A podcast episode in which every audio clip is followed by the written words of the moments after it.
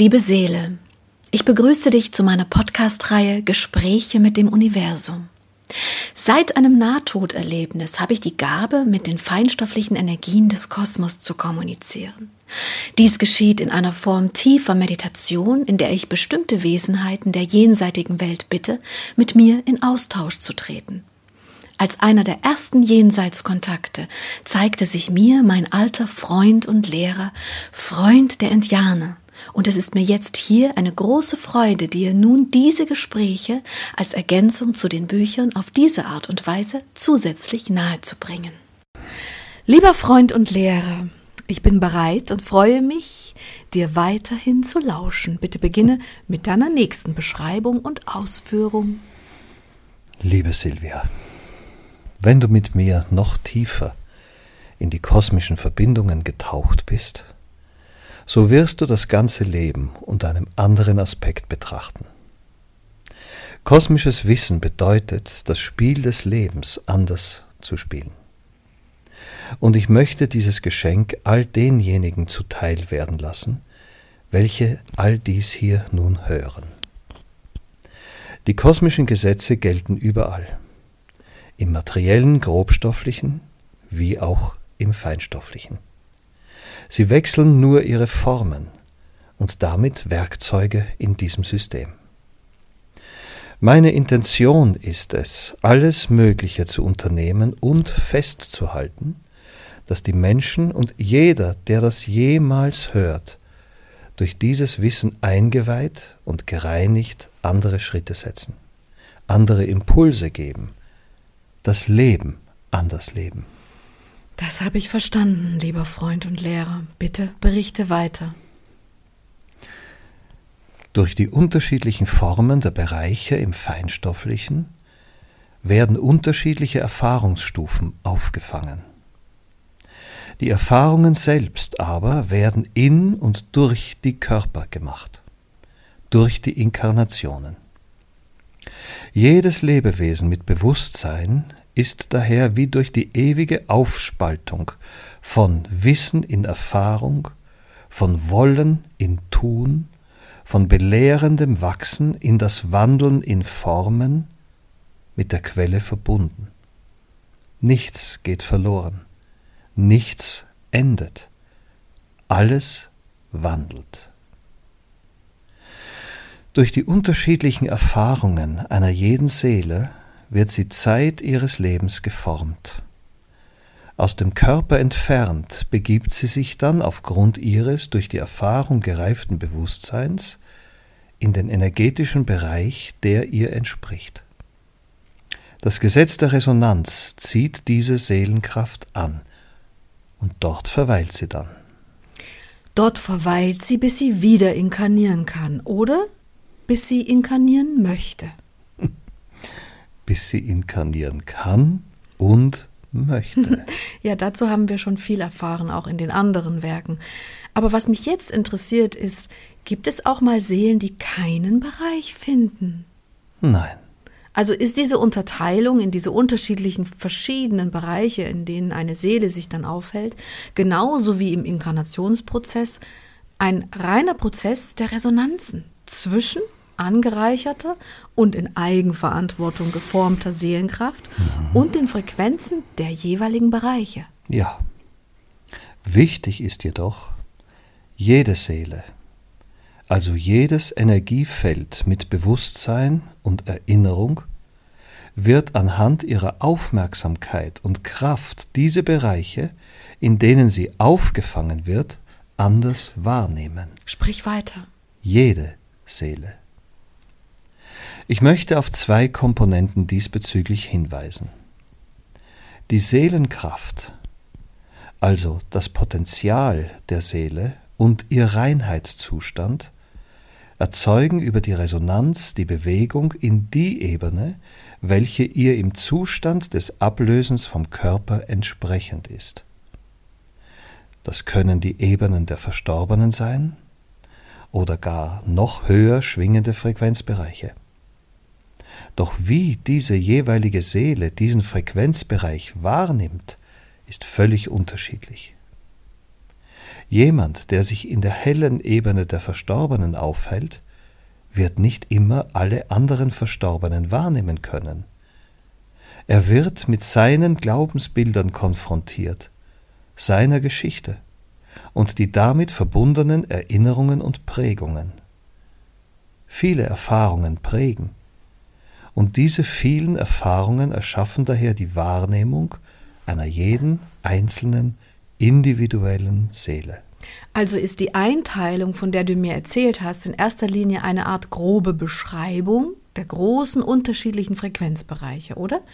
Aber dennoch ist es jeder Seele unabhängig von diesen Frequenzbereichen möglich, diese auf ihre Art und Weise dann nochmal wahrzunehmen, richtig? Richtig. Alle Lebewesen, alle sich bewegenden Energiefelder mit Bewusstsein sind wie auch die inkarnierten Energien erheblich durch ihre Wahrnehmung beeinflusst. Deshalb ist es mein großes Anliegen, jetzt, heute und hier, zur Zeit, wie manche so schön sagen, dass ihr versteht, dass dies die Grundebenen sind, die grundlegenden Bereichseinteilungen, aber dennoch die Wahrnehmung in den jeweiligen Bereichen noch um ein vielfältiges, um ein vielfältigeres unterschiedlich ist. Ich verstehe. Aber es gibt doch in den oberen Frequenzbereichen Energiefelder, die mit so einem klaren Bewusstsein ausgestattet sind, dass sie schon mehr nur die Energien so wahrnehmen, wie sie sind, also ohne ihre Prägungen, oder? Ja.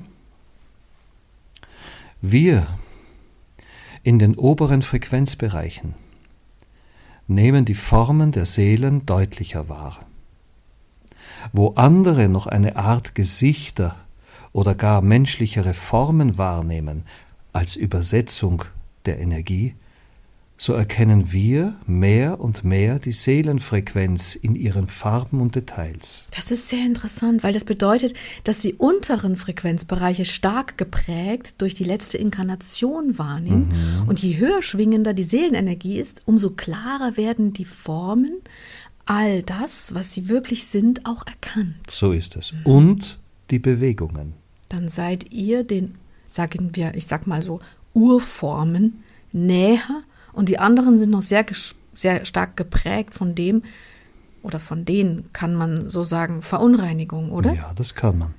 Bei Verunreinigung denkt aber jeder an Schmutz, aber das hat nichts damit zu tun. Es geht eigentlich eher um die Verzerrung der eigentlichen energetischen Wahrheit, beispielsweise durch Glaubensmuster, richtig? Der eine nimmt Krishna wahr, der zu ihm spricht, für den anderen ist es Jesus, für einen ungeprägten Geist einfach nur eine irgendeine Seele, die mit einem kommuniziert, oder? Richtig. Das heißt, in den unteren Ebenen sieht die Seelenenergie zum Beispiel noch den Freund oder Eltern oder Kinder in der ihr bekannten Form. Und am besten sehen sie noch so aus, wie sie zu den letzten Lebzeiten ausgesehen haben. Die gleichen Energien werden aber in den oberen Frequenzbereichen von den Wesen der oberen Frequenzbereiche nicht mehr mit diesen Attributen wahrgenommen, sondern in ihrer Urenergetik, also einer reinen Seelenform. Welche Form auch immer sie hat. du machst es ein bisschen kompliziert in dieser Frage, Liebes. Aber ja, der Ansatz ist richtig. Sie sehen anfangs noch die ursprünglich bekannten Bilder, welche in ihrem Bewusstsein entstehen, wenn sie in Resonanz mit der bekannten Seelenenergie kommen. Wenn sie aber höher schwingen, so erkennen sie auch die ursprüngliche Seelenenergetik. Und nein, diese ist nicht immer rund. Es sind ovale, weite, große, kleinere, sich verwandelnde, immer sprudelnder, sehr flinke und etwas langsamere Energien, die Vielfalt ist unendlich. Ja, das verstehe ich. Das heißt, dass es dir zum Beispiel als ein Vertreter der höher schwingenden Bereiche möglich ist, dass du die Seele in einer ihrer Inkarnationserinnerungen wahrnimmst und aber auch gleichzeitig die eigentliche Seele darin erkennst. Ja, genau so ist es. Ich sehe alles, was sich zeigen mag. Hm. Was ich mich jetzt frage, ist, wenn man eine Meditation macht und es zeigen sich Bilder von Wesenheiten, die aber verkleidet sind, Gesichter haben, Bedeutet das dann, dass man eher in diesen unteren oder mittleren Frequenzbereichen schwingt, weil man nicht nur ihre klare, reine Seelenenergie wahrnimmt, sondern eben auch schon wieder Übersetzungsbilder? Nein.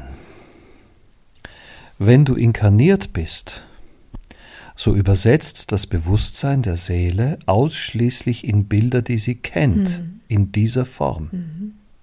Ich möchte damit sagen, dass es Bilder sind, die das Bewusstsein des weltlichen Verständnisses auf dem jeweiligen Planeten kennt. Das ist wichtig und auch richtig, um das Vertrauen in den Kosmos zu stärken. Was bringt es dir, wenn du eine flimmernde Kugel oder ovale Energie wahrnimmst? Es ist doch viel ansprechender für dich als Mensch, der Persönlichkeiten täglich trifft mhm. und mit ihnen kommuniziert, mhm. dass du in dieser Seele angelegte Erinnerung an eine derartige Form wahrnimmst. Es hilft dir lediglich, dich zu öffnen. Ja, das verstehe ich. Da kommen wir aber in den Bereich hinein, in dem die Glaubensbilder wieder wichtig werden. Mhm. Also die Prägung, die die Menschen bekommen.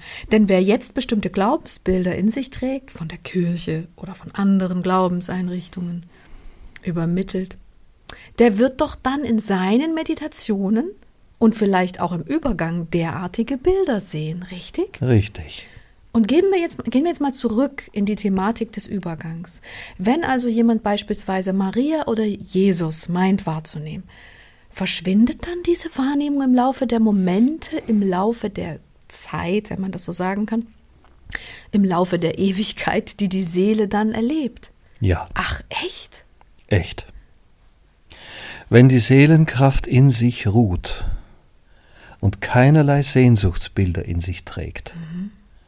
Dann kann es passieren, dass die Bilder sich wandeln, weil die Wahrnehmung sich tatsächlich noch weiter formt.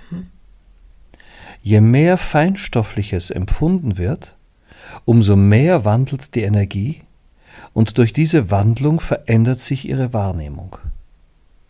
Wenn aber die Seelenenergie gleich wieder inkarnieren möchte, so bleiben diese Bilder natürlich tief in ihr verankert und wandeln nicht.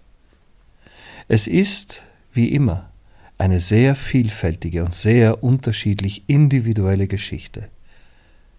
Wichtig ist heute, jetzt und hier, dass ihr versteht, dass diese Wahrnehmungen ausschlaggebend sind für das, was ihr nach dem Übergang erfahrt. Okay, aber zurück in den Körper. Es ist uns also nicht möglich, die Urenergetik einer Seele wahrzunehmen, solange wir inkarniert sind. So ist es. Siehst du? Dann würde mich ja jetzt schon wieder physikalisch interessieren, wieso das so ist. Aber du hast sicher keine Antwort, oder?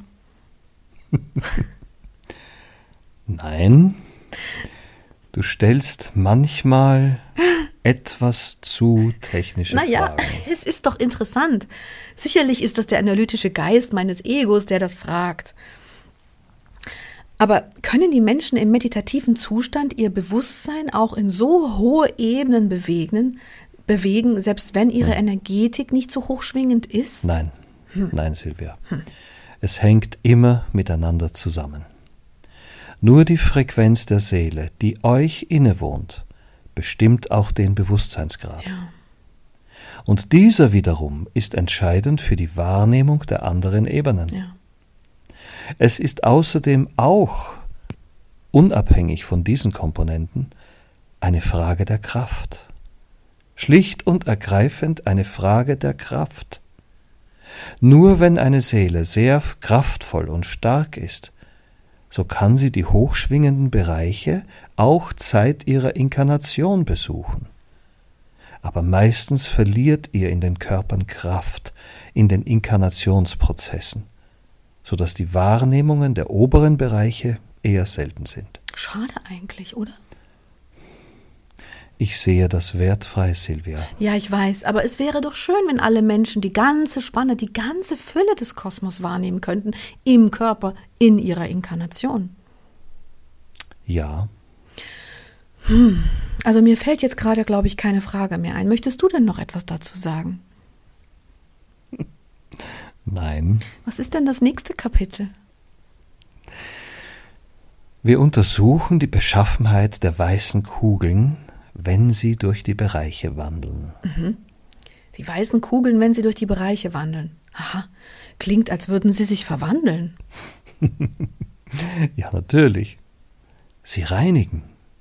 Sie nehmen Dinge auf und wandeln sie. Das ist eine sehr komplexe Arbeit. Okay, ich bin gespannt. Danke dir vielmals, liebster Freund und Lehrer. Danke, Liebe. Danke, liebe Silvia. Liebe.